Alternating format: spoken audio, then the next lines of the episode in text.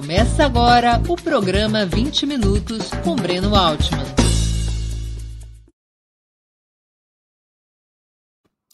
Bom dia.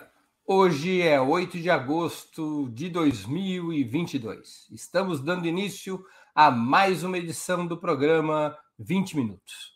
Nossa entrevistada será Juliane Furno, doutora em economia pela Universidade de Campinas. Ela é economista-chefe do Instituto para a Reforma das Relações Estado-Empresa, WIRI. Também pilota um canal no YouTube chamado Ju Furno, dedicado a uma abordagem pedagógica dos principais temas da economia. A entrevista com Juliane Furno estará dedicada a responder qual é, ou deveria ser, a influência teórica principal na atualidade sobre o pensamento econômico de esquerda: Marx ou Keynes?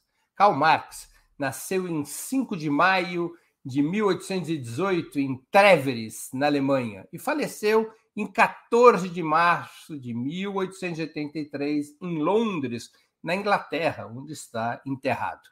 É considerado o fundador do socialismo científico, termo utilizado por seu grande parceiro Friedrich Engels em 1880 para carimbar a teoria marxista como um marcante salto de qualidade no movimento operário e socialista. A principal obra de Marx sobre a economia é O Capital, publicada a partir de 1867. Só terminou de ser publicada depois da morte uh, de Karl Marx. A edição mais moderna e recente em português é da editora Boitempo, em três volumes.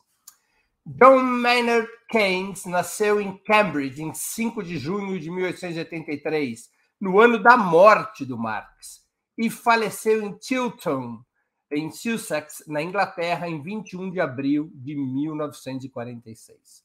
Ao contrário de Marx, que se considerava um filho adotivo do proletariado, Lord Keynes afirmava pertencer, na guerra de classes, do lado da burguesia educada. Suas formulações dedicaram-se a reformar o capitalismo, tentando evitar ou minorar suas crises cíclicas. Sua principal obra é Teoria Geral do Emprego, do Juro e da Moeda, lançada em 1936. A edição brasileira mais recente é da editora Saraiva, de 2012. Antes de começarmos, queria lembrar a vocês como é essencial a sua contribuição financeira para a manutenção e o desenvolvimento do jornalismo de Ópera Mundi. Vocês já conhecem as seis formas possíveis de colaboração. Assinatura solidária no site operamundi.com.br, repito, operamundi.com.br barra apoio, inscrição como membro pagante de nosso canal no YouTube, super chat e super sticker durante nossas transmissões ao vivo, como é o caso hoje. Valeu, valeu demais quando estiverem assistindo aos nossos vídeos gravados e o Pix a qualquer momento. Nossa chave no Pix é apoie.operamundi.com.br. Eu vou repetir. Nossa chave no Pix é apoie.operamundi.com.br. Além dessas seis formas de colaboração, lembre-se sempre de dar clique, de se inscrever no canal, de clicar no sininho e de compartilhar nossos programas com seus amigos e nos seus grupos a mais eficaz de todas as armas contra as fake news é o jornalismo de qualidade. Apenas o jornalismo de qualidade coloca a verdade acima de tudo. E esse jornalismo que Opera Mundi busca oferecer todos os dias depende da tua contribuição, do teu engajamento, do teu apoio.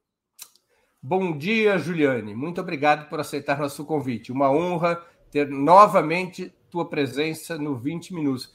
Acho que é o primeiro de nossos convidados em três anos de programa que atinge a quarta presença aqui no 20 Minutos.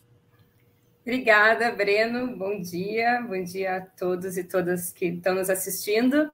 É uma honra participar do teu programa. Como tu falou, eu fico muito feliz de ser a quarta vez que eu compareço aqui. Imagino que devam ter gostado, então. e dizer que é muito desafiador tratar desse tema, um tema tão teórico, com mediações tão importantes sobre a política. Espero que a gente troque é, boas ideias e que seja um bom momento reflexivo, principalmente para os desafios da esquerda nesse período. Muito que bem. Durante 50 anos, de 1890 a 1940, a maioria esmagadora dos economistas de esquerda tinha no pensamento de Marx sua bússola teórica. A partir dos anos 30, a vertente reformista do movimento operário, fortemente anticomunista, começa a se deslocar para Keynes, antes considerado um teórico burguês e até mesmo um economista vulgar, no sentido de superficial, em comparação com Karl Marx.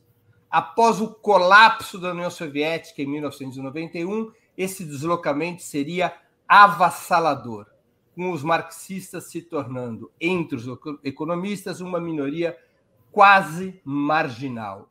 Como você explicaria essa transição no ambiente de esquerda, de Marx a Keynes? Eu acho que são dois momentos diferentes. É, eu não diria que nos anos 30, nos anos 40, tenha sido uma, uma mudança, uma inflexão dos economistas de esquerda. Eu acho que o Keynes ganha maior primazia ou hegemonia no campo das ideias, menos pelo deslocamento dos economistas de esquerda e mais por condições concretas e objetivas da crise do liberalismo, e, e o Keynes ter formulado né, uma teoria é, que dialogava explicitamente com aquela crise do capitalismo, né, com aqueles pressupostos que ancoravam é, uma espécie de determinação de um capitalismo liberal, em que uma espécie de mão invisível equilibraria a dinâmica da demanda e da oferta, né, em que o Estado teria um papel muito diminuto, no máximo ali garantindo que existisse uma satisfatória concorrência econômica e, no máximo, impedindo a existência de monopólios. Esse modo né, de, de gestão do capitalismo com bases estritamente liberais entra em crise e é o Keynes que vai apresentar no campo macroeconômico, especialmente, uma melhor resposta. O Keynes ele se coaduna muito bem com o próprio dilema e desafio do capitalismo nesse período. Portanto, a emergência do Keynes é inclusive uma resposta ideológica, né, apregoada pelos próprios capitalistas, para fazer aquilo que o próprio Keynes dizia, que era salvar o capitalismo dele próprio.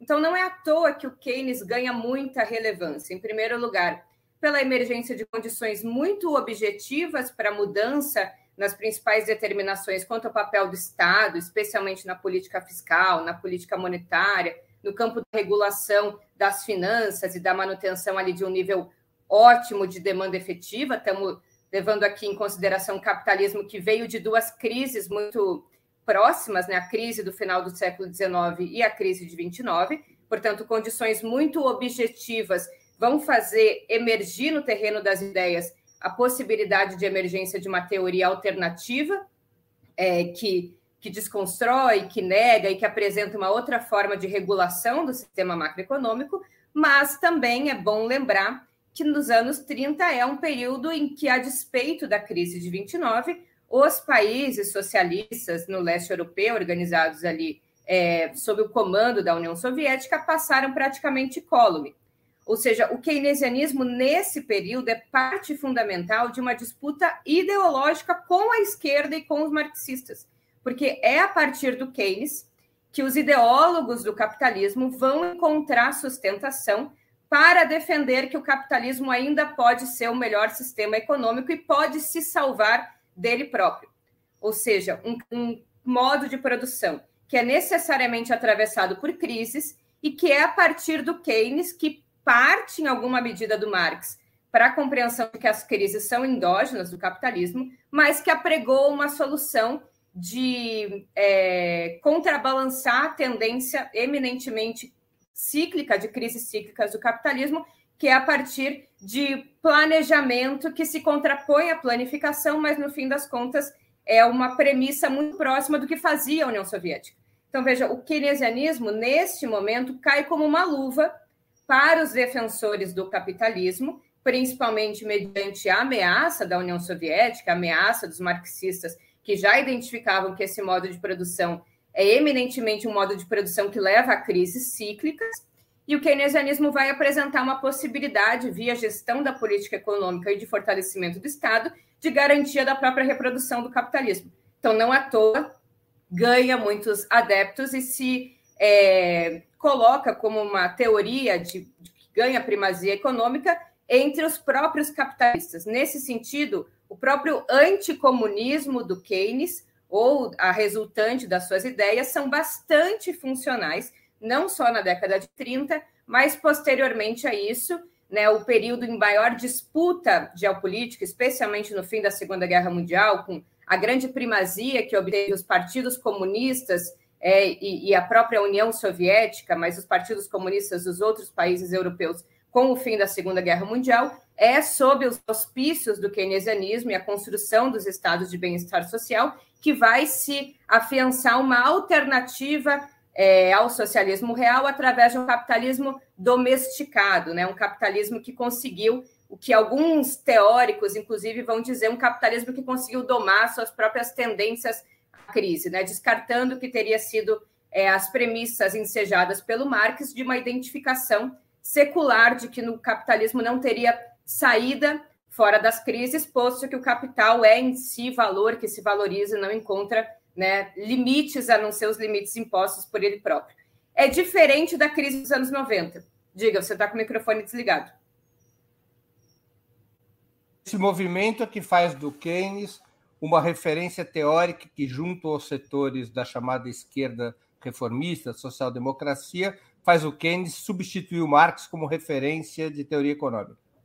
É, veja, vários intérpretes, inclusive no campo dos estudos do trabalho, Daniel Bell, Raimundo Arold, outros teóricos, é que flertaram com o marxismo, vão inclusive identificar que o capitalismo conseguiu se né, desdobrar as tendências que o Marx identificava a crise.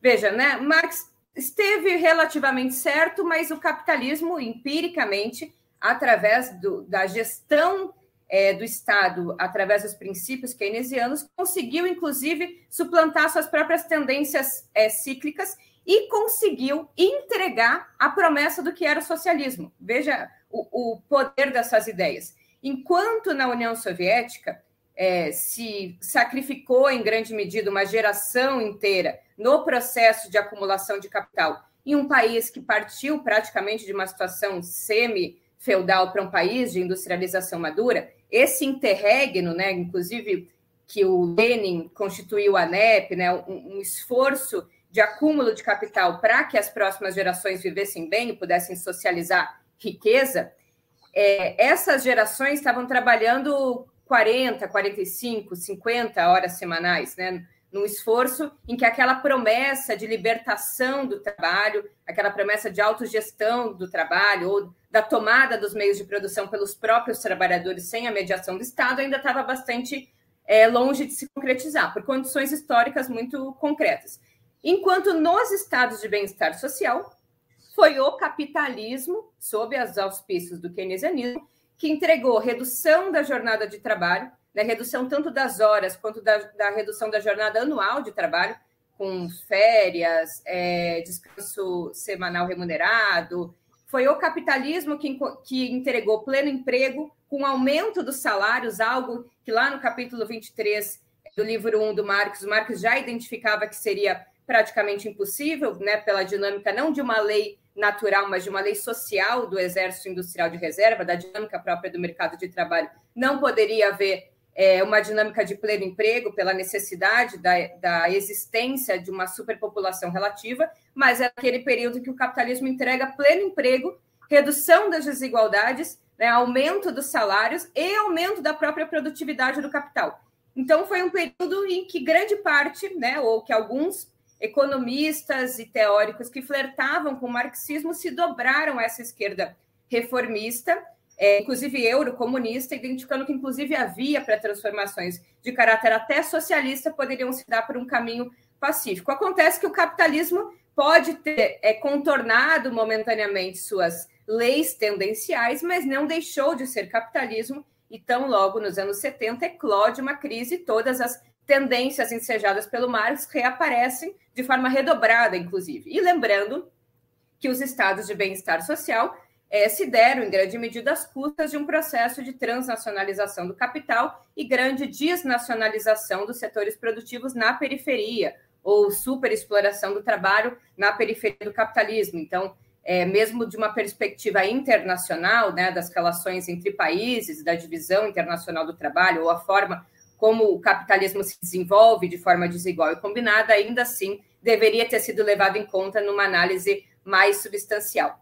O que acontece a partir dos anos 90, de certa forma, é a derrota, né, principalmente ideológica, das experiências de socialismo real, o que vai contribuir é, para que é, se convirja uma perspectiva teórica muito mais eclética, que julgue que é possível uma avaliação do modo de produção é, capitalista a partir do Marx, ou seja, se utiliza o Marx recortado a partir da análise de como funciona né, é, o capital portador de juros, o capital fictício, em alguma medida a teoria do valor, em contraposição à teoria do valor-utilidade dos marginalistas, sob, né, ou sendo base de sustentação para uma caracterização das políticas é, públicas ou da política econômica para lidar com esse capitalismo diagnosticado pelo Marx, que são com base no Keynes,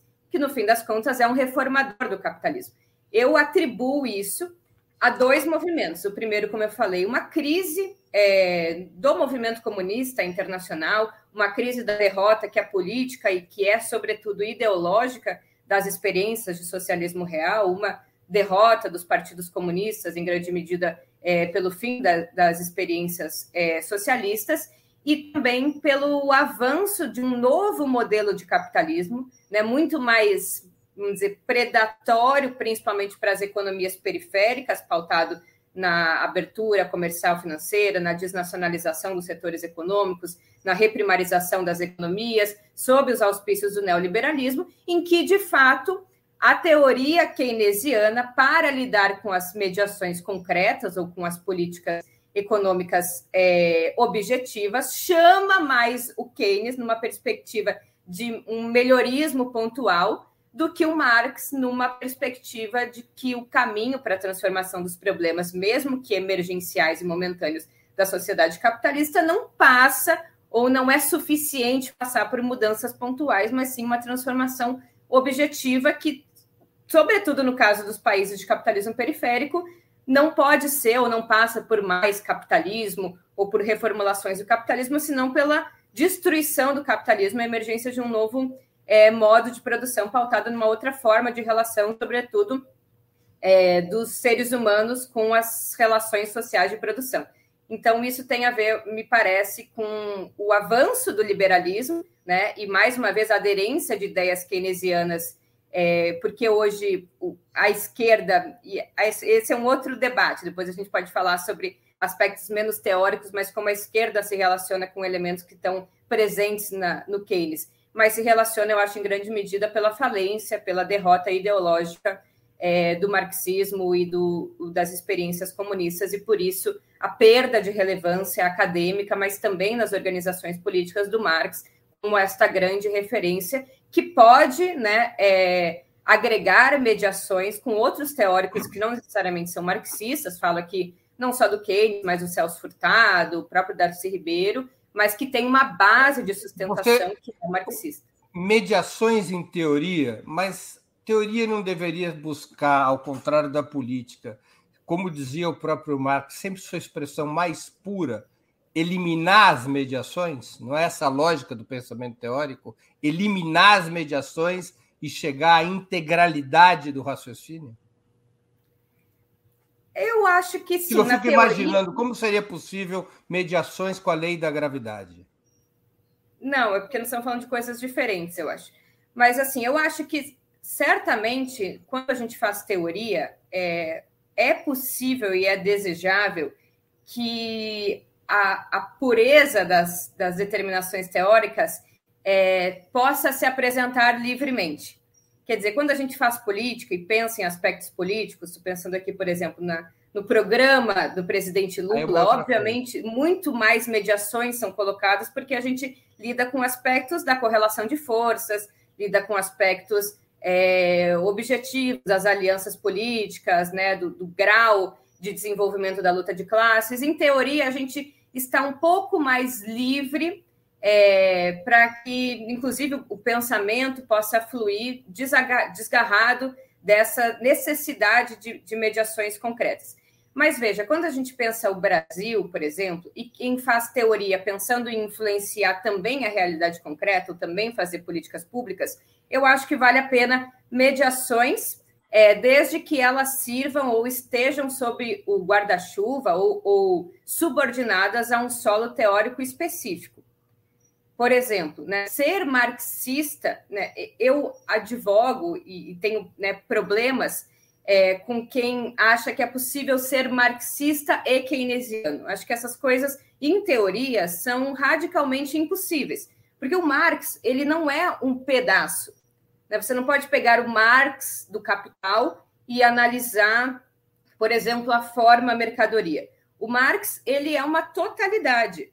Né? O Marx ele inclusive diagnostica o sistema capitalista pensando na sua superação. O Marx não é o Marx do Capital, o Marx é o Marx do Capital, do Manifesto é, Comunista, da ideologia alemã, da luta de classe na França. O Marx ele, ele é uma totalidade, né? não tem como você usar uma parte do Marx. É, portanto, é impossível ser marxista e keynesiano. O, o, solo teórico ele é uma escolha metodológica e política do pesquisador. Né? Mas, sendo marxista, você pode, por exemplo, ao ter um objeto de análise teórica que dialoga com a realidade brasileira, com os dilemas... Seria, seria mais uma complementariedade do que uma mediação. Ah, é, acho que você então falou uma palavra, talvez seja melhor, uma complementariedade.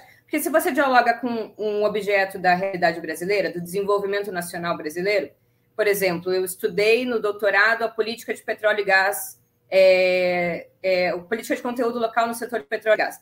Como uma marxista, eu vou olhar o movimento da totalidade, das contradições do capitalismo, da fase do capitalismo, para pensar as possibilidades e os limites de retomada da industrialização olhar o movimento das frações de classe, é, da, da, transferência de valor, enfim, uma série de elementos que estão presentes no Marx, mas quando olha as mediações ou quando olha o desenvolvimento de um certo tipo de capitalismo, que é o capitalismo atual, não tem como fazer isso, ou na minha avaliação foi impossível fazer isso sem passar, em alguma medida, pelo Celso Furtado para caracterizar um elemento que é importante, que é a especificidade do que se chama subdesenvolvimento é, e do que se chama uma certa dependência tecnológica, que é uma das facetas é, da dependência, de certa forma, que o Celso Furtado trabalhou melhor. Mas o Celso Furtado é subordinado, é uma ferramenta subordinada a uma análise mais geral que é marxista. Portanto, em teoria, me parece que, assim como você disse, eu concordo, a busca da pureza intelectual e a busca da pureza teórica é o objetivo do pesquisador. Me incomoda um excessivo ecletismo teórico, né, na, na ideia de que é possível pescar coisas e conceitos muito distintos de vários autores para formar uma teoria é, que consiga ser explicativa sem um solo teórico específico. Nesse caso, né, se a gente for pensar nos aspectos mais fundamentais, não tem como partir do Marx é, e ter o Marx como referência, tendo também o Keynes como referência, se você pensa o Marx como uma totalidade, que é principalmente ou sobretudo o Marx de uma totalidade anticapitalista, com o Keynes, que é um autor que se dedicou a salvar o capitalismo dele próprio.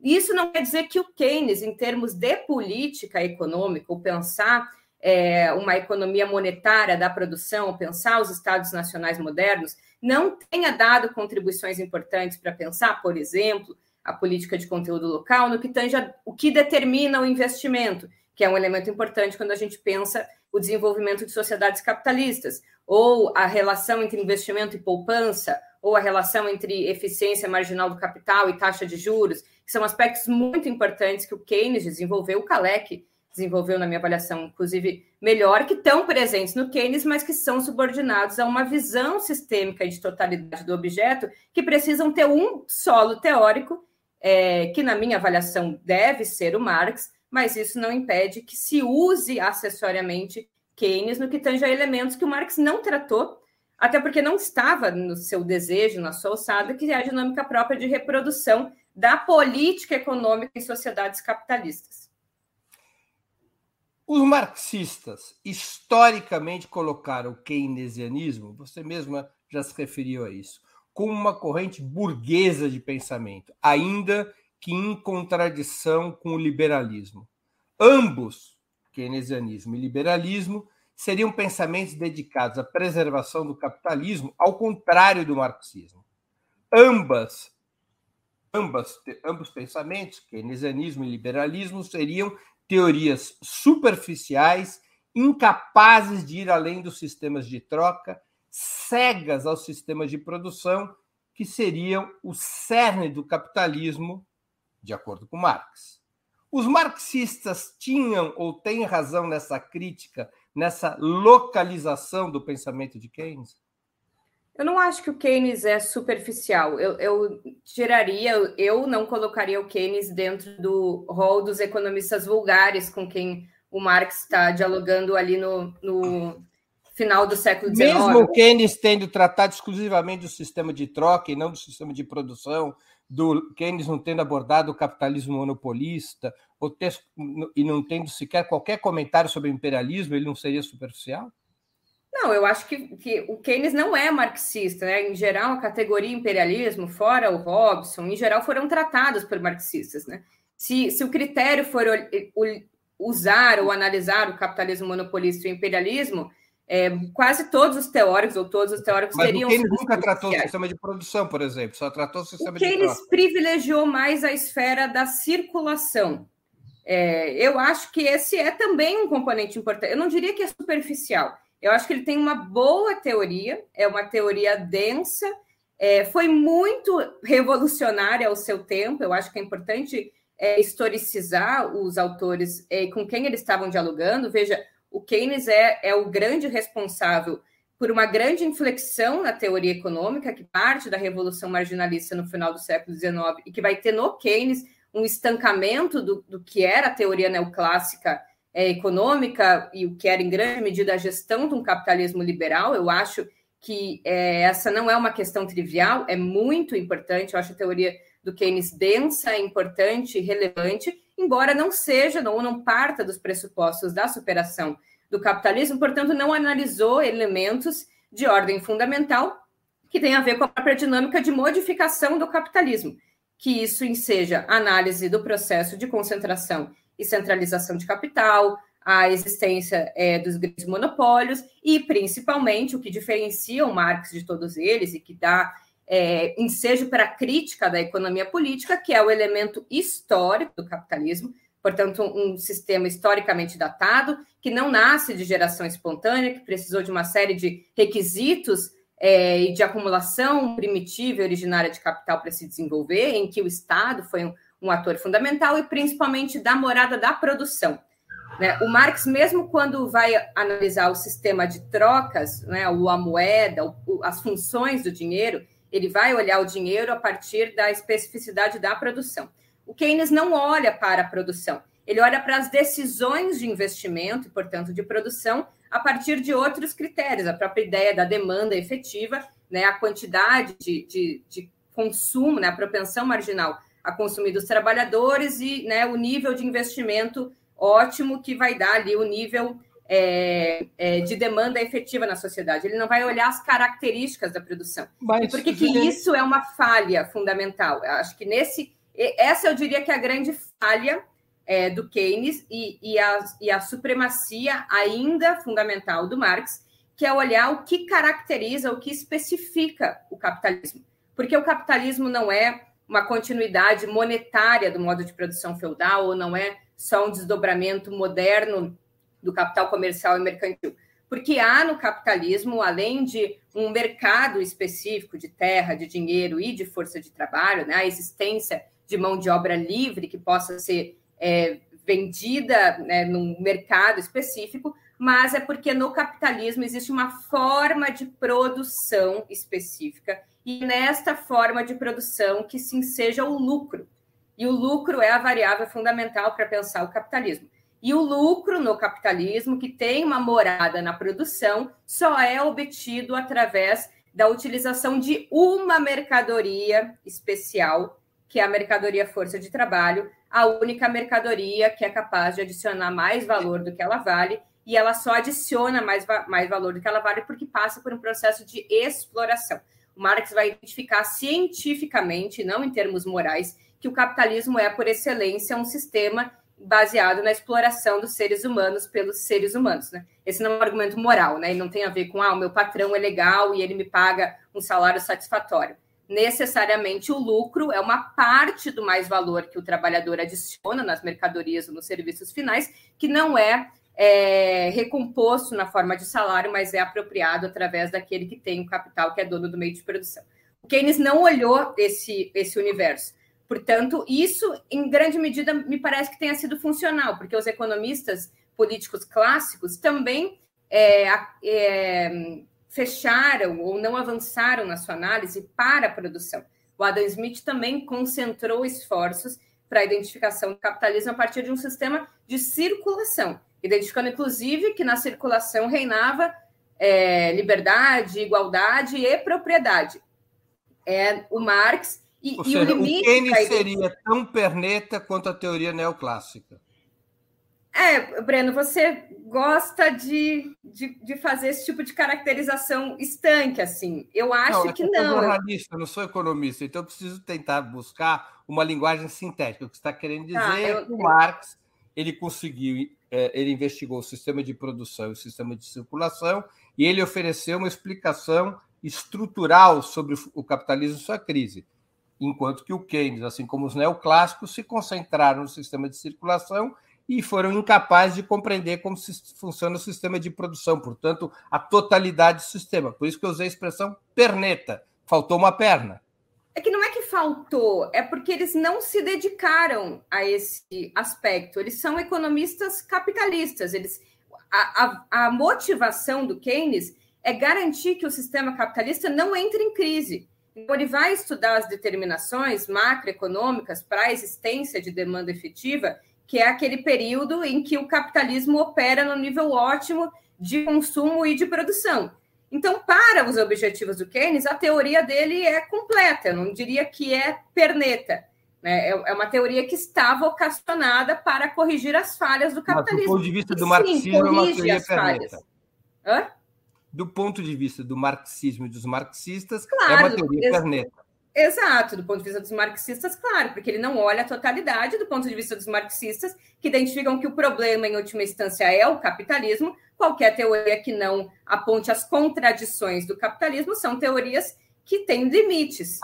Deixa eu pegar, fazer uma pergunta, é um pouquinho extensa a pergunta, mas em função do que você disse. Muitos consideram que as teorias mostram sua validade quando elas são capazes de explicar as crises. Dito dessa maneira, a essência da investigação do Marx sobre o desenvolvimento do capitalismo, você mesma já disse isso, está na teoria do valor, na mais-valia apropriada pelos capitalistas aos proletários. Essa seria a gênese do lucro, mas também da dinâmica permanente de crises de caráter cíclico com os capitalistas ampliando cada vez mais sua capacidade produtiva em relação à renda do trabalho e a competição entre si por maiores fatias do mercado, empurrando a economia a constantes cenários de superprodução, com o capital sendo acumulado em um padrão muito superior à evolução dos salários. Para Keynes, a teoria do valor não existe nem como tema. Aliás, abro aspas, Keynes considerava o marxismo um compêndio inútil e ultrapassado. É um pouquinho pior do que Perneta. Um compêndio inútil e ultrapassado. E compreendia as crises como fenômeno de subconsumo, completamente fora da esfera produtiva. De acordo com Keynes, em certos momentos, caíam gastos com consumo e os investimentos, porque cresceria nos períodos anteriores de prosperidade econômica uh, essa, essa, essa poupança, o que levaria em seguida ao declínio da demanda e à crise. Ao contrário dos liberais, Keynes não concordava que o mercado seria capaz, por si só, de retificar essa disfunção, sendo necessária a ação do Estado, através da regulação, do crescimento dos gastos e investimentos públicos, da, da tributação e do planejamento, como você mesma já se referiu. São duas teorias contrapostas sobre a origem das crises: a teoria marxista da superprodução e a teoria keynesiana do subconsumo. A qual dessas duas vertentes, em sua opinião, a história deu razão? Com certeza a teoria marxista. Mas veja, tem momentos em que essas duas facetas se apresentam concomitantemente e que é possível e é, diria, necessário lançar mão de sugestões ensejadas pelo Keynes, ainda que a avaliação da crise seja muito mais sistêmica e estrutural, e ainda que, do ponto de vista né, é, do objetivo final, a solução para é, resolver os problemas cíclicos, as crises cíclicas do capitalismo, seja acabar com o sistema capitalista. Então, eu acho que tem dois níveis de abstração. E, e, por isso, quando eu penso em Marx e quando eu penso em Keynes, eu penso assim, que teoricamente são teorias, do ponto de vista teórico, da pureza teórica, que elas não são complementares. Né? Você, inclusive, falou, é possível lançar mão de elementos presentes na teoria do Keynes para analisar o capitalismo sobre uma perspectiva marxista, assim como tem influência ou tem elementos no Marx que, que dialogam com outros aspectos presentes no Ricardo, no Adam Smith, em outros teóricos. Do ponto de vista da pureza teórica, da análise estrutural, né, do, do, da perspectiva é, teórica que o pesquisador, que, que, que os revolucionários lançam mão, não é possível né, ter, ter o mesmo equilíbrio eclético dos dois elementos. Agora, na realidade concreta, com as mediações políticas, porque também o nome dessa entrevista é a esquerda na economia, Marx ou Keynes, quando a gente pensa na esquerda e, e no, na solução ou no desenvolvimento de propostas concretas ou a movimentação na economia concreta para lidar com problemas concretos por parte da esquerda, essas fronteiras são muito mais nubladas, porque você ainda trouxe um trecho do Keynes, né? Muita gente fala assim: ah, mas o Keynes era um burguês, o Keynes era um lord, o Keynes era um anticomunista, o Keynes não gostava do Marx. Veja, isso do ponto de vista do pensamento científico não importa tanto. Importa a resultante. Não importa nem é, qual era o objetivo exatamente que o Keynes tinha com o que ele escreveu importa o que ele escreveu, como o que ele escreveu resulta né, como ferramenta para quem se apropria do texto, né, da letra escrita. A gente vive num período, e aqui recortando para o Brasil, em que ser keynesiano na economia, e aqui eu não estou pensando nos anos 40 ou nos anos 50, que a rivalidade maior era entre marxistas e keynesianos, que aí é completamente distinto, e oxalá que exista daqui próximo a capacidade dessa ser a rivalidade fundamental. Hoje, essa não é a contradição fundamental na sociedade brasileira. A contradição não é entre marxistas e keynesianos, a contradição da política. A contradição é entre liberais e keynesianos, em alguma medida entre liberais e marxistas. O, o marxismo ele, ele, acabou sendo tão residual é, e por esse elemento da, da crise ideológica, da crise política, e eu acho que por isso é importante resgatar Marx, é que o pensamento econômico da esquerda foi dominado pelos keynesianos. Então, hoje, quando você olha os liberais no campo da economia, a grande contraposição brasileira a Paulo Guedes, né, ao liberalismo, ao neoliberalismo, é a escola da Unicamp, que é basicamente keynesiana. Então, você poderia dizer, né, se olhasse abstratamente, bom, mas são facetas burguesas dialogando entre elas. São duas frações, uma mais financeira, outra mais produtiva, dialogando entre elas. Mas na realidade concreta, como as coisas se apresentam e a disputa política se apresenta concretamente, a escola da Unicamp, nesse momento, é o principal locus de produção teórica, de produção de, de orientação de política econômica que objetivamente rivaliza na própria luta de classes com os setores liberais. Então, a, a maneira como as teorias vão tendo aderência concreta e na própria movimentação dos atores e dos movimentos sociais e da produção teórica tem que estar muito mediada ou muito identificada com as contradições objetivas. Até porque, e essa é uma crítica que eu tenho a alguns marxistas na economia, o grande parte, na minha avaliação, dos marxistas mais puros na teoria, nas universidades, é, nas faculdades de economia, eles dialogam muito pouco sobre política econômica.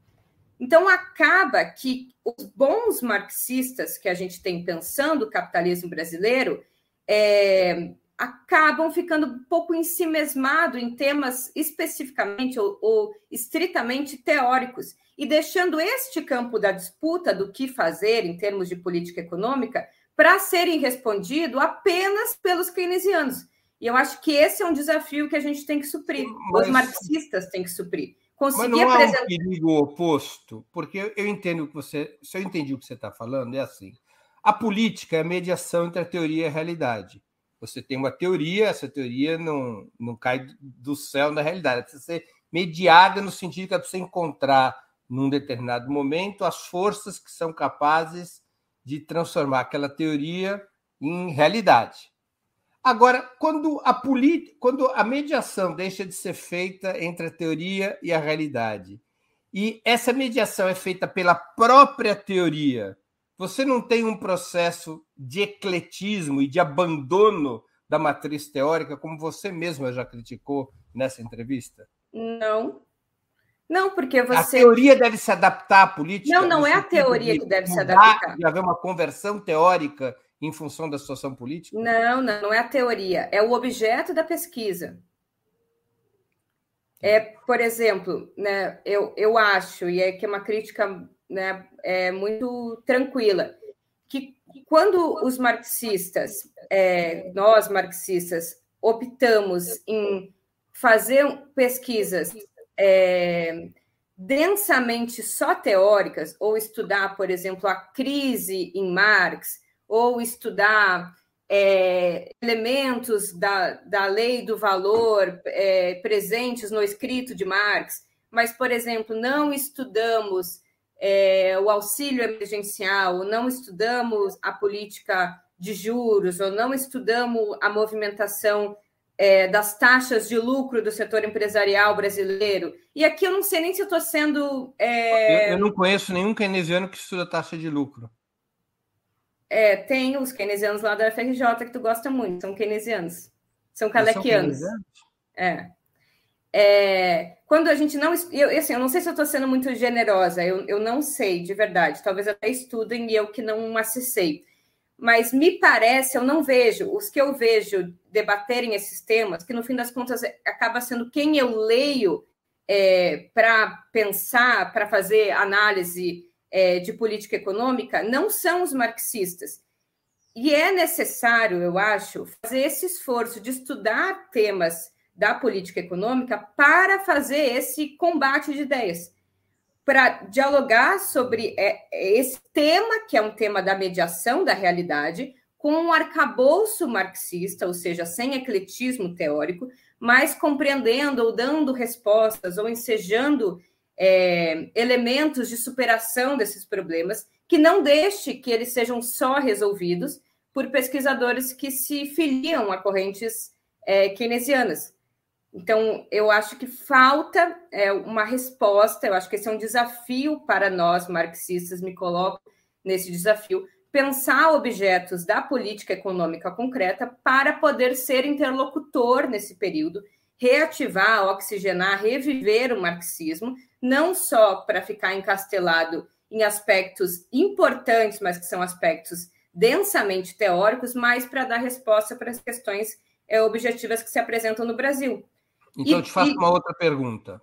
O marxismo precisaria do keynesianismo para desenvolver programas táticos, para desenvolver política econômica, isso é, proposta de reformas ainda nos marcos do capitalismo, mas que permitam melhorar as condições materiais e culturais da luta anticapitalista? Ou o abraço à teoria de Keynes com o pretexto ou com o objetivo de enfrentar esses temas da política econômica, pode acabar por retirar dessas reformas e do próprio pensamento de esquerda sua natureza anticapitalista, como ocorreu com a social-democracia europeia? Não, é, não, não precisa. Os marxistas eles são plenamente capazes, até porque o, o Marx dialogou com várias mediações concretas e muitos outros marxistas também.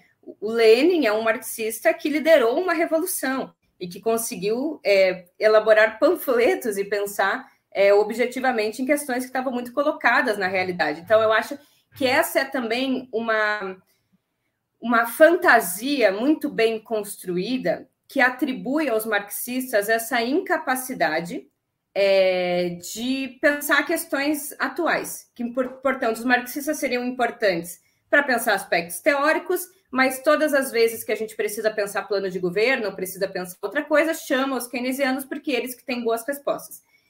Em grande medida, essa é uma interdição do marxismo, de uma forma sutil, mas também, como eu falei, tem algum respaldo, me parece, pela forma como que eu não conheço muitos marxistas que se aventuram é, na disputa de políticas públicas ou de política econômica, mas são plenamente capazes, porque o marxismo é, ele enseja todas os, os, as ferramentas para pensar é, transformações que partem da dinâmica própria do capitalismo e que aguçam as suas contradições é, inclusive, porque o marxismo consegue avaliar de forma positiva o movimento das contradições do sistema e conseguem pensar mais do que isso, as contradições é, emergenciais de curto prazo, com a transformação mais estrutural da sociedade, que passa por acúmulo de forças ou pelo esgarçamento de contradições né, do sistema capitalista para criar força política para uma transformação, uma ruptura revolucionária.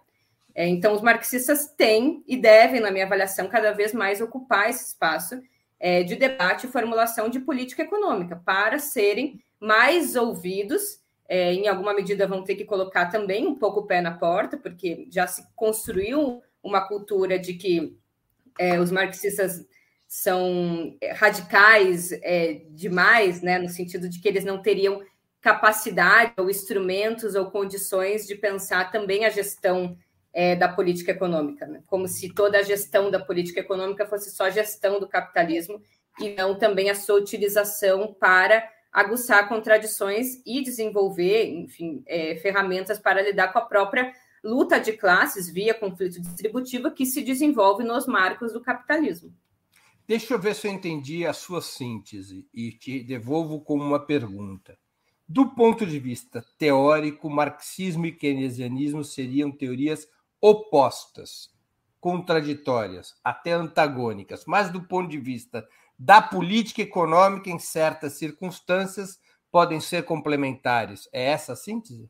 Sim. Muito bem. Antes de continuarmos, eu queria pedir novamente, aqui a gente está falando do capital, da teoria geral, agora é hora de eu falar de capital para o Opera Mundi. Antes de continuarmos, eu queria pedir então novamente que vocês contribuam financeiramente com Opera Mundi. Há seis formas de fazê-lo. A primeira é a assinatura solidária em nosso site, operamundi.com.br barra apoio. Repito, operamundi.com.br barra apoio. A segunda é se tornando membro pagante de nosso canal no YouTube, clicando em Seja Membro, escolhendo um valor no nosso cardápio de opções. A terceira é contribuindo agora mesmo com o Super Chat. A quarta, nos enviando um super sticker. A quinta através da ferramenta Valeu, valeu demais, quando assistirem aos nossos programas gravados. A quinta através do Pix. Nossa chave no Pix é apoia.operamundi.com.br. Eu vou repetir. Nossa chave no Pix é apoia.operamundi.com.br. E nossa razão social é última instância editorial limitada. Contribuam, marxistas e keynesianos, não há problema inclusive neoclássicos, todos contribuam, por favor, para ajudar na sustentação e no desenvolvimento do nosso jornalismo. Juliane, desde a pandemia, tanto os Estados Unidos quanto a União Europeia multiplicaram seus gastos públicos, com o Estado parecendo assumir a velha função keynesiana. Não faltou gente de esquerda para afirmar que estava acabando a era do liberalismo e até que Joe Biden era revolucionário na economia, como Keynes havia sido nos anos 30 ao lado de Roosevelt. No entanto, tanto os Estados Unidos quanto a Europa caminham rapidamente para uma situação de estagflação, uma mistura de estagnação ou recessão mais uma alta taxa de inflação. Esse cenário, que ainda poderia ser somado ao do Japão dos últimos 30 anos, ou a crise estrutural do capitalismo no início dos anos 70, por exemplo, não revela os limites do pensamento de Keynes e a natureza intrínseca da crise capitalista, como defendia Marx, impossível de ser superada em favor das classes trabalhadoras nos marcos do próprio capitalismo? Sem dúvida. Acho que esse é um bom exemplo. Eu acho que, por exemplo, é, é bem diferente do Brasil, e já respondo a tua pergunta, mas só fazendo uma ressalva aqui. Você tinha falado anteriormente sobre crise, eu ia começar a responder e no fim falei várias coisas e não respondi. É, eu, as crises, eu, eu sou muito é, sou muito tributária da teoria das, da crise do Marx, né? que, que, é muito completa. Inclusive, o Marx ele, ele vai tratar das crises como, como elementos endógenos próprios e funcionais do modo de produção capitalista, que tem possibilidades formais de acontecer é, e de ocorrer, mesmo que não ocorram, que estão presentes desde o livro 1 do Capital. Desde que o dinheiro assume a função como dinheiro, né? As três últimas funções, entesouramento, é, dinheiro e meio de, de troca, meio de pagamento, o dinheiro já assume a possibilidade formal da emergência de crise quando ele sai da morada específica da circulação e passa a, a entrar na esfera do circuito financeiro.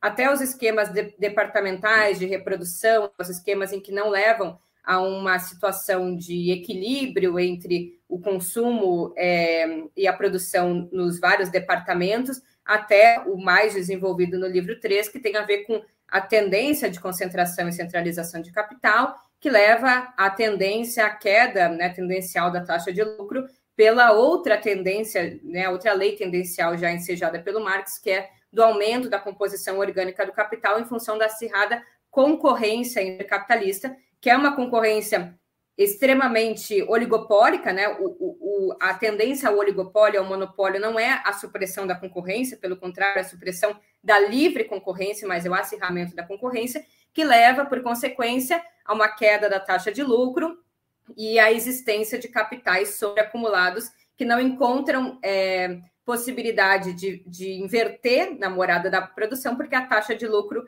é muito baixa e, portanto, ficam sobreacumulados, né, esperando espaços para maior realização, um espaço que tem uma taxa de lucro é, extraordinária. Essa ideia da crise, ela também é, carrega, em alguma medida, uma faceta correlata que também é a possibilidade de subconsumo. A Rosa Luxemburgo tratou disso. Eu até discordo da, da teoria da Rosa, mas o, o Paul Barão, o Paul criticada por Lenin nessa tese sobre o, É, o Lenin criticou mais, eu acho, a ideia da necessidade de ter zonas não capitalistas para o capitalismo seguir se desenvolvendo, né? Como se o capitalismo sempre precisasse lançar mão de formas de acumulação primitiva e originária do capital.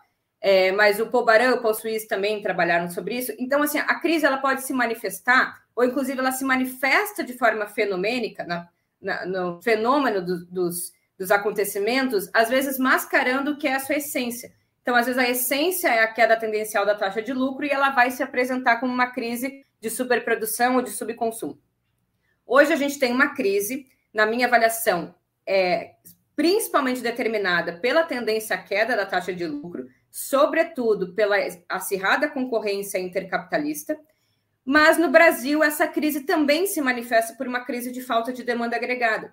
Então, veja, são, são dois graus de abstração para pensar uma crise, que ela tem como se fosse duas facetas. Ela tem um elemento mais geral e mais estrutural, ou se a gente for pensar dos anos 70 para cá, existe uma crise de dimensões estruturais do capitalismo, não no sentido de uma crise final, mas de uma crise daquela estrutura do capitalismo, principalmente ensejada pelo, pelo pela, o capital que comanda a reprodução ampliada do capital atualmente, que é o capital financeiro, mas ela também pode se apresentar momentaneamente de outras formas. no Brasil, sobretudo desde o golpe de 2016 e a partir da pandemia, existe uma das manifestações da crise no Brasil, que é a crise de subconsumo, é a crise de, de falta de demanda agregada. Então, me perdoe te interromper, só para entender melhor. Quer dizer, a ineficácia dessas medidas de expansão da demanda que estão sendo adotadas nos Estados Unidos e na Europa, que foram adotadas nos últimos 30 anos no Japão, essa ineficácia dos remédios keynesianos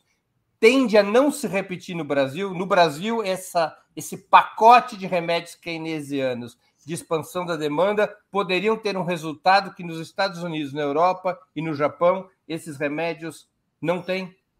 Sim, no Brasil poderia ter, mas no Brasil o problema, e eu acho que o Kalec, que é outro é, macroeconomista marxista, resolve muito melhor, é que o Brasil não tem um problema de demanda efetiva só. O Keynes estava olhando os países europeus pensando né, o nível ótimo da, da, demanda efetiva, né, o equilíbrio ali da propensão marginal a consumir com o nível de investimento. O Kalec vai olhar que nas economias subdesenvolvidas existe um problema de oferta agregada.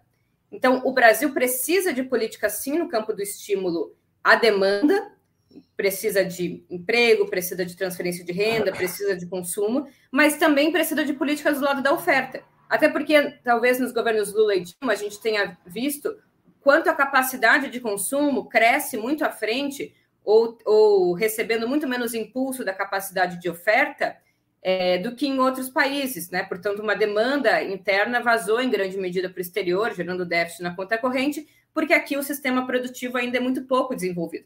Mas o que eu quero dizer é que, a despeito de um olhar da crise de caráter marxista, totalizante, que tem a ver, em última instância, com um movimento é, tendencial de aumento da composição orgânica do capital e de queda tendencial da taxa de lucro, ele também pode ser, no caso brasileiro, corrigido com um mix de análises que envolve elementos presentes no Keynes. Por isso que eu acho que são complementares, em alguma medida, na luta política. Porque a gente está sob os auspícios do que o Keynes, em grande medida, combateu com a teoria é, geral que é a ideia de um mercado que se autoajusta, de uma baixa regulamentação é, estatal, de, de uma política fiscal é, que não é, é pró-estabilização, é, de um governo que não lança a mão da política monetária como um elemento importante para reativar os investimentos, pelo contrário, é, um período na economia que, inclusive, reina o que o Keynes chamava de preferência pela liquidez, é, que é mesmo quando existe né, poupança, dinheiro em circulação, este dinheiro não vai para a morada da produção e não vai para o investimento.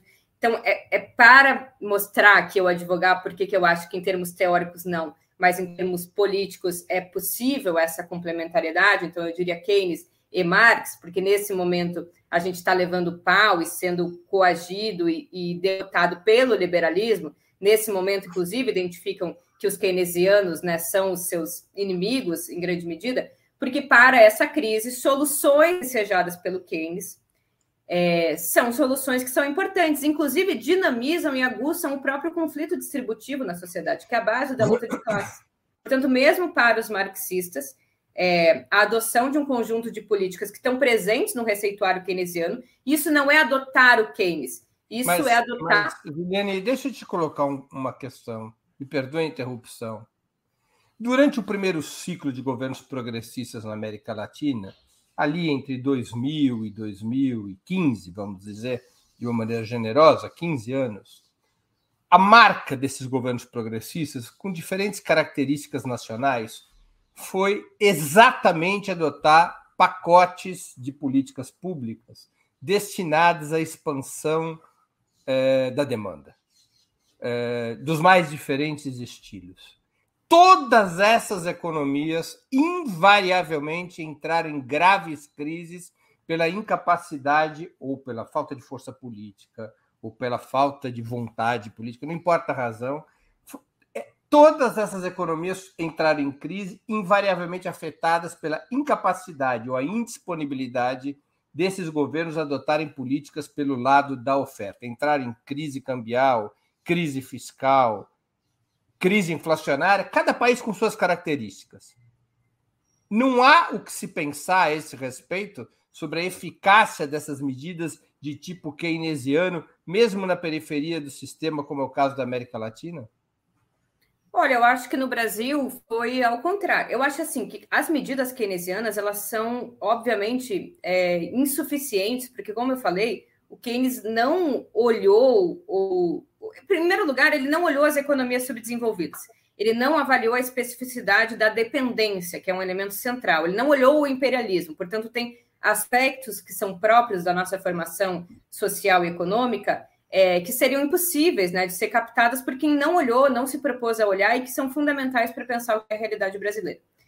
É, dito isso, as políticas somente keynesianas seriam, obviamente, insuficientes para mudanças mais estruturais. Mas, no caso da economia brasileira, a economia brasileira não entrou em crise pelas políticas keynesianas. Eu diria que pelo contrário.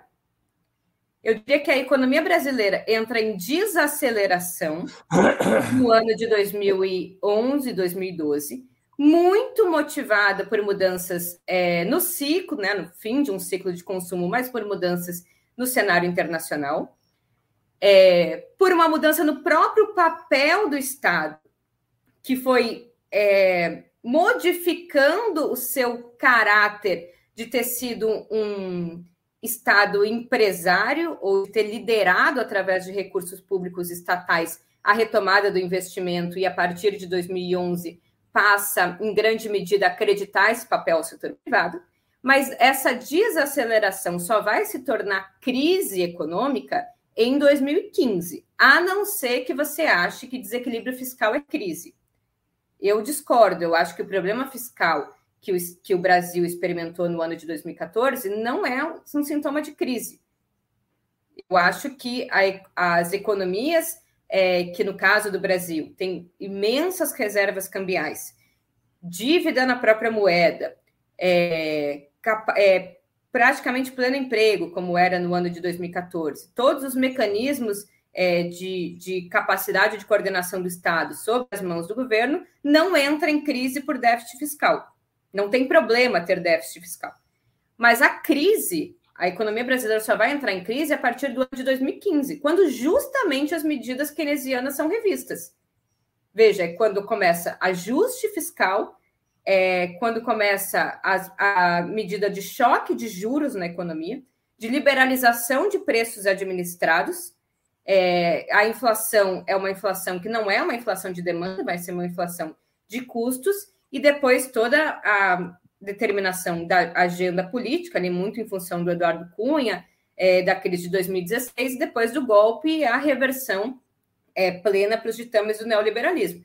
Então, neste caso, eu não acho que o problema foi as medidas keynesianas. Né? Eu não acho que elas, essa, na verdade, é a crítica que os liberais ou os neoclássicos em geral fazem, que foram os anos de progresso dos governos petistas, ensejando em grande medida uma crise fiscal e que a crise fiscal teria impactado o nível de confiança da economia brasileira e esse nível de confiança teria feito cair os investimentos, isso teria gerado desemprego e enquanto é, preservou, enquanto se manteve um nível elevado de emprego, os salários estavam muito elevados, isso pressionou a inflação. Eu não parto desse diagnóstico.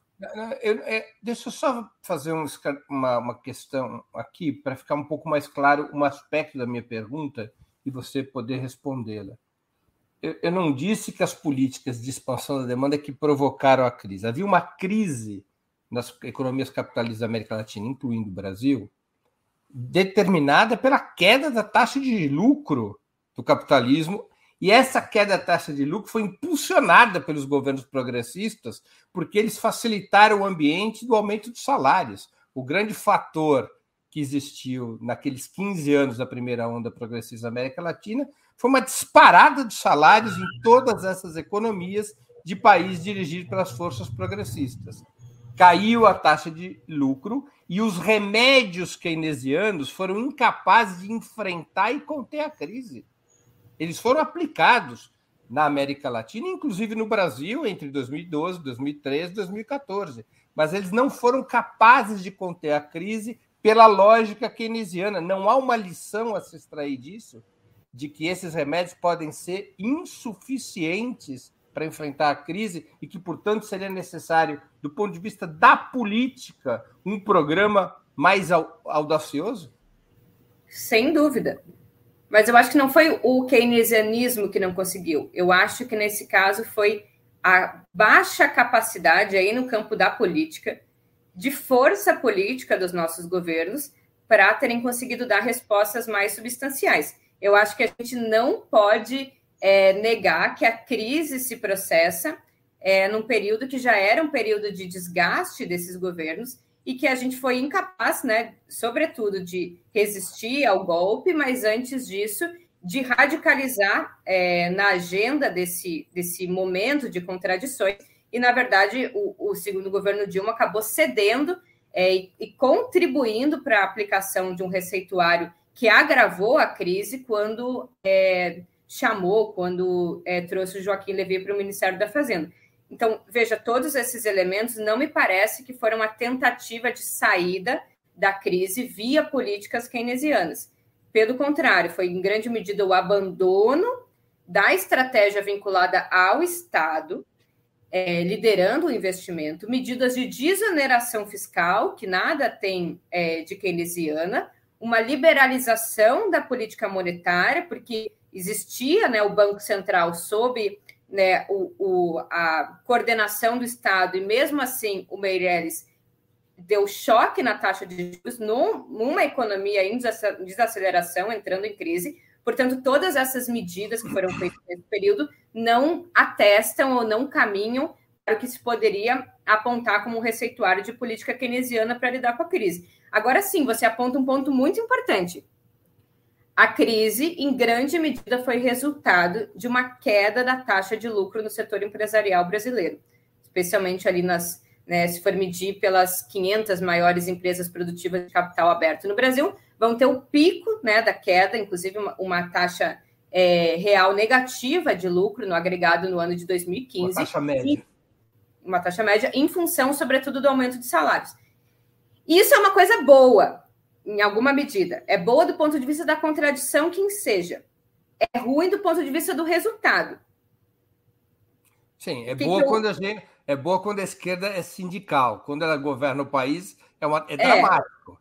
É, é Por isso que me incomoda, assim, uma parte da esquerda faz um discurso. Ah, o governo Lula e Dilma só, só governaram para o capital, só os banqueiros ganharam, não teve nenhuma mudança estrutural, lá, lá, lá teve muita no ponto de vista do conflito distributivo, e isso é luta de classe. A relação entre lucro e A relação capital-trabalho é, foi fundamental, porque o aumento, né, a política de valorização do salário mínimo, ela faz uma pressão muito importante sobre o salário médio na sociedade.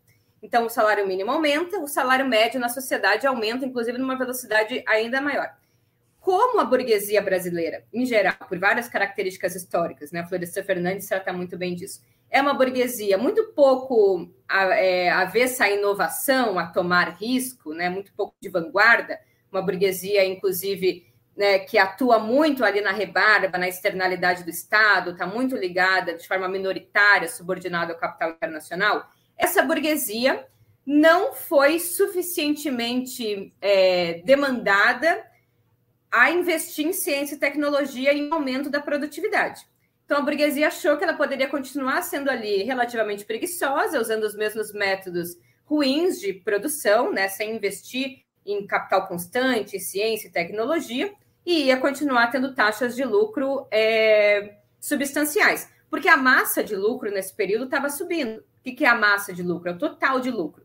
Se tem mais trabalhador empregado, mais trabalhador consumindo, a massa total de lucro cresce, porque há mais mercadorias que estão sendo realizadas, vendidas. Mas a taxa de lucro, que é o total do capital investido adiantado é, com os custos é, pagos, que em grande medida o maior custo do setor produtivo é custo do trabalho, a taxa estava caindo.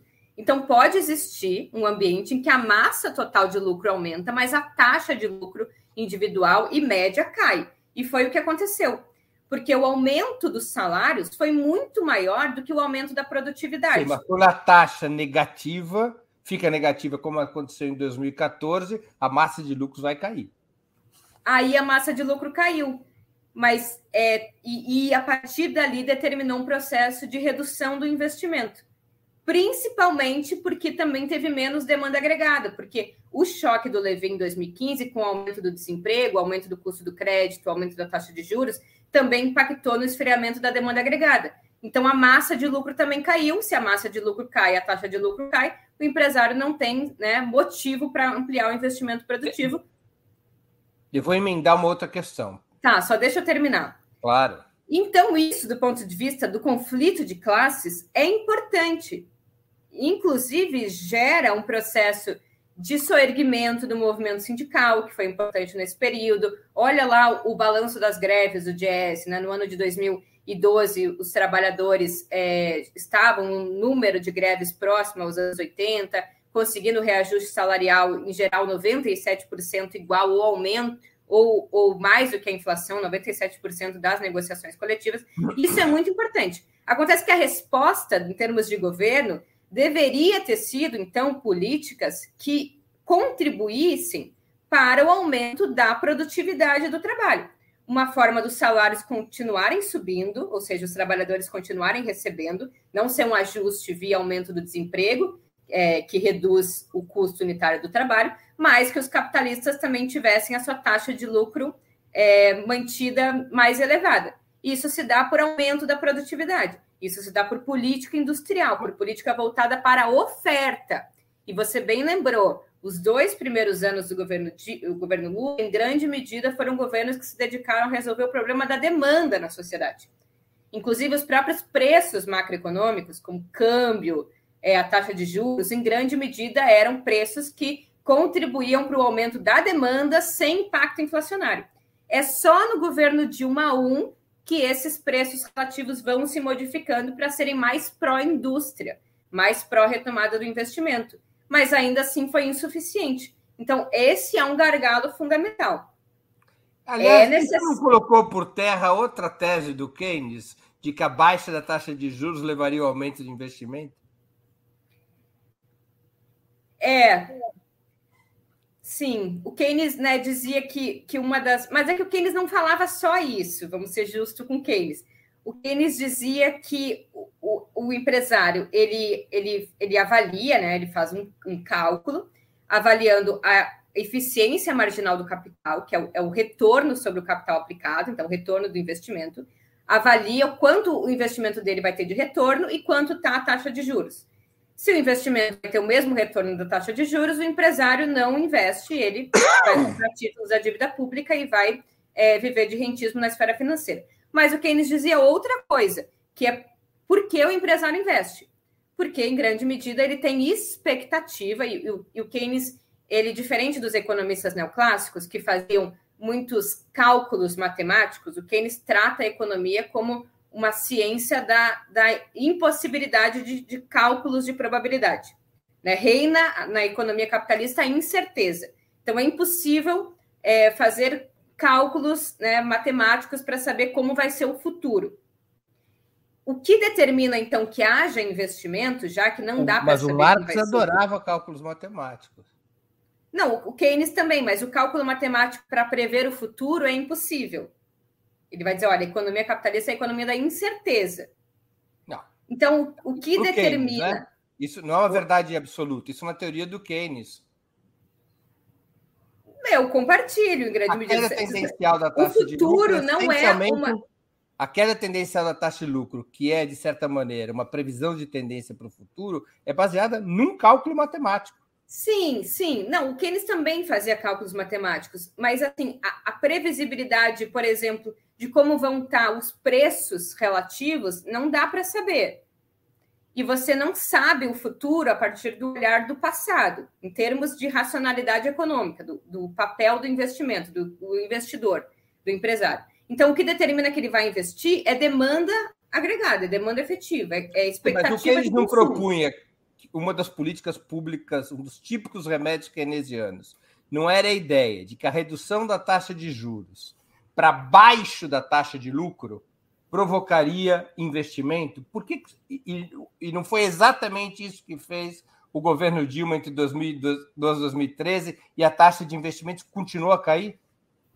Não, a taxa de investimento só vai cair a partir de 2014. Sim, sim, mas não, não houve. Não houve aumento. Juros, não, ela, a taxa de juros começa a subir no final de 2014. A taxa de investimento começa a cair no final de 2012. Não, 2014. Está contando com o Estado? Com Minha Casa Minha Vida? É, é que tem, tem várias estatísticas não, fiscais diferentes. A taxa de investimento privado na economia que é o que é determinado pela taxa de lucro, ela começa a cair em 2012. Eu vi em 2014. Então. Mas, enfim, o que eu quero dizer é que tem um elemento que chama expectativa expectativa de realização da mercadoria. O empresário não vai investir porque a taxa de juros ficou baixa. Ou ele não vai investir porque o custo da mão de obra ficou baixo. Ele vai investir se ele tem expectativa de que aquilo que ele produz vai ser realizado no mercado. Por isso que o próprio Keynes dizia que a, política monetária é muito importante em períodos de estabilidade macroeconômica. Saber ali o custo é, do crédito, saber o, a, ter previsibilidade sobre a taxa de juros. Mas em períodos é, de incerteza, a política fiscal quase não importa. A política monetária quase não importa. O que importa é a política fiscal. Até porque, olha o que a gente está vivendo. A gente viveu no ano de 2020 com a menor taxa de juros é, nominais real também, é, talvez da história do Brasil. E não teve investimento. E mesmo, não só a taxa de juros, mas também para dialogar com não, os novos. Isso acontece hoje, acontecendo no Japão, nos Estados Unidos, na Europa. Também com o câmbio extremamente desvalorizado. As duas variáveis que, teoricamente, um economista desenvolvimentista pensa quando pensa em reindustrializar o país, que é câmbio competitivo e juros baixos, as duas variáveis tiveram conjuntamente colocadas na economia brasileira sobre o governo Bolsonaro e não teve investimento. A taxa de investimento começou a continuar caindo. Claro. Por quê? E aí no problema não é o Keynes, porque o Keynes dizia que a questão é tem que haver expectativa. E não tem expectativa numa economia com elevado desemprego, com ah, uma baixa né, dinâmica de desenvolvimento do mercado interno, é, com expectativas é, de se deteriorar ainda mais as condições é, sociais, portanto as pessoas não fazem compra a prazo. Então tem vários elementos aqui, não é não não é não está testando aqui que, que Keynes só avalia a taxa de juros para pensar é, o investimento produtivo.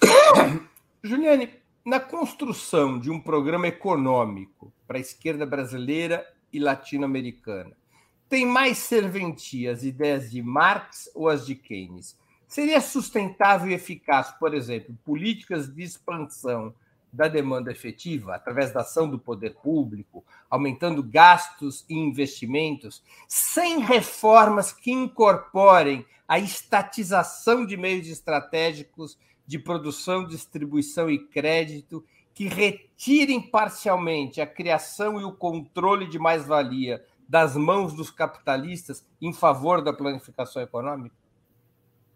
concordo contigo. Acho que o programa, acho que programas, principalmente quando, quando são imediatos no primeiro momento, eles precisam ser o mais amplos e radicais do ponto de vista dos nossos desejos possíveis, porque o programa é, é aquilo que a gente coloca mais acima para depois fazer mais mediações possíveis, né? E o que determina a concretização ou não é muito mais a luta política do que a, a efetividade é, técnica de um conjunto de premissas ou não.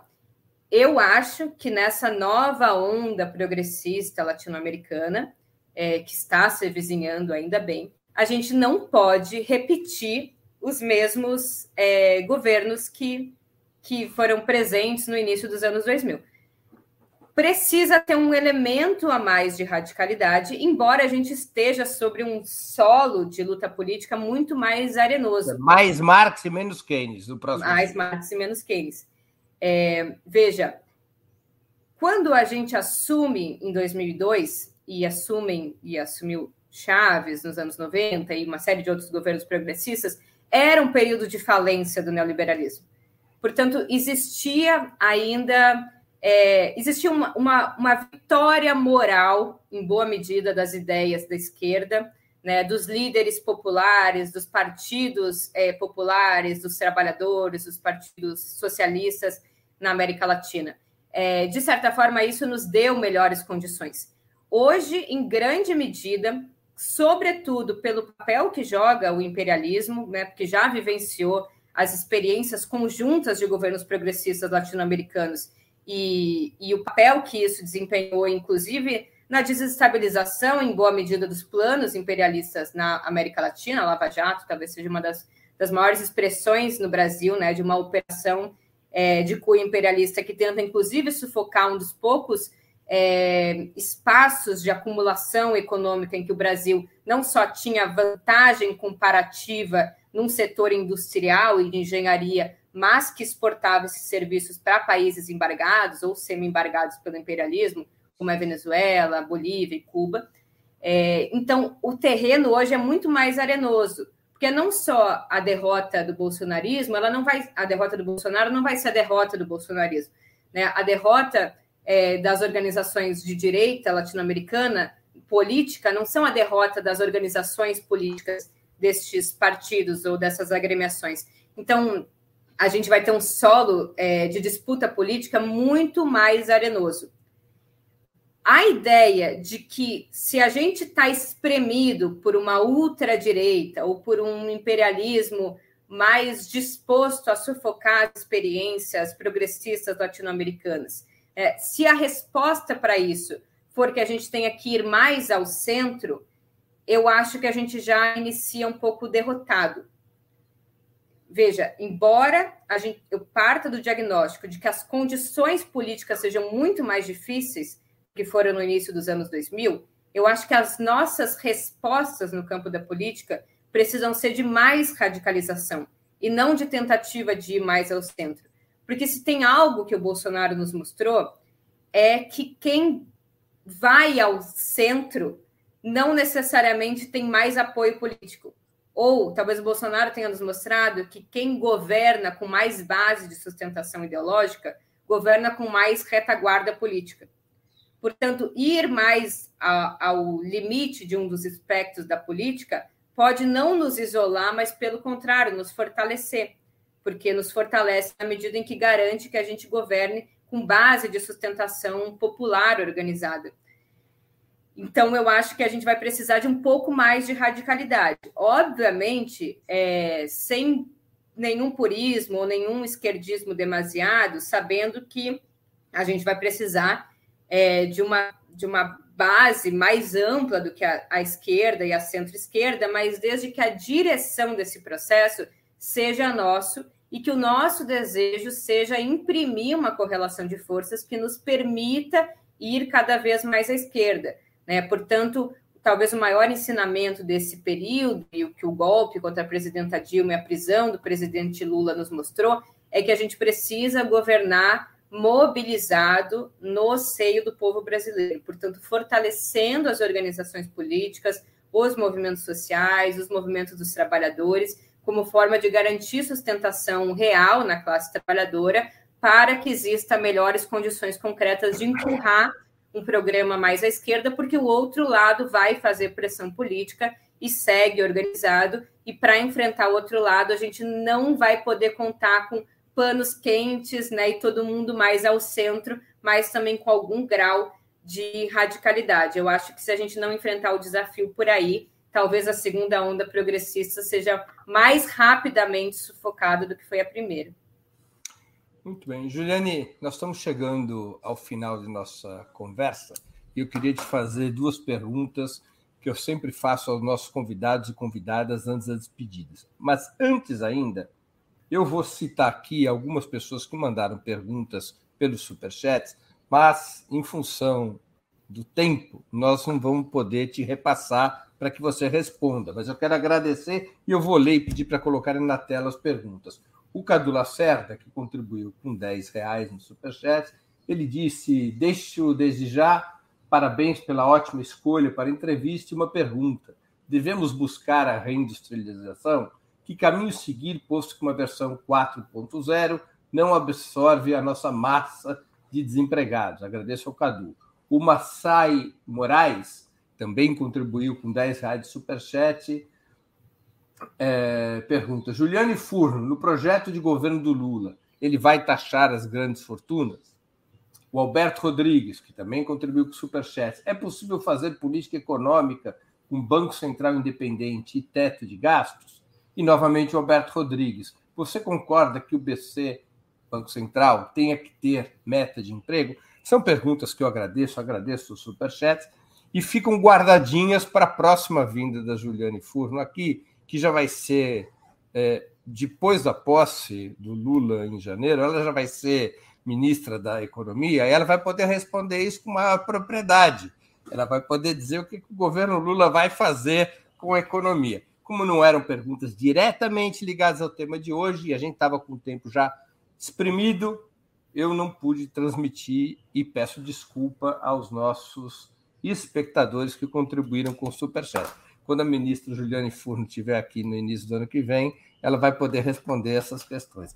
Claro que se ela, quando ela ficar ministra, ela não ficar importante demais, ela voltar aqui a esse modesto programa. Juliane, qual livro você gostaria de sugerir aos nossos espectadores e qual filme ou série poderia indicar a quem nos acompanha?